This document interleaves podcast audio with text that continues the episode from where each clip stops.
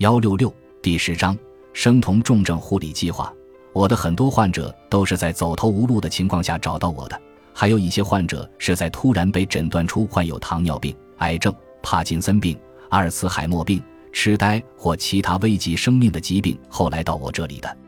我认为，导致所有这些疾病的深层机制是肠屏障被凝集素和七大破坏因素联手击穿，凝集素和脂多糖乘虚而入。以痴呆和帕金森病为例，胶质细胞会像保镖或督导员一样保护着我们的神经细胞。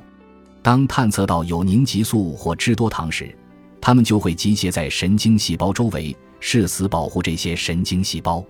不幸的是，胶质细胞将神经细胞保护得过于严密，以致任何营养素都无法抵达神经细胞，神经因为缺乏营养而死亡。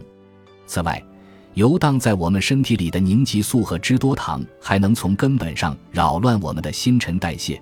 因为它们会影响线粒体处理糖类和脂肪的方式。本集播放完毕，感谢您的收听，喜欢请订阅加关注，主页有更多精彩内容。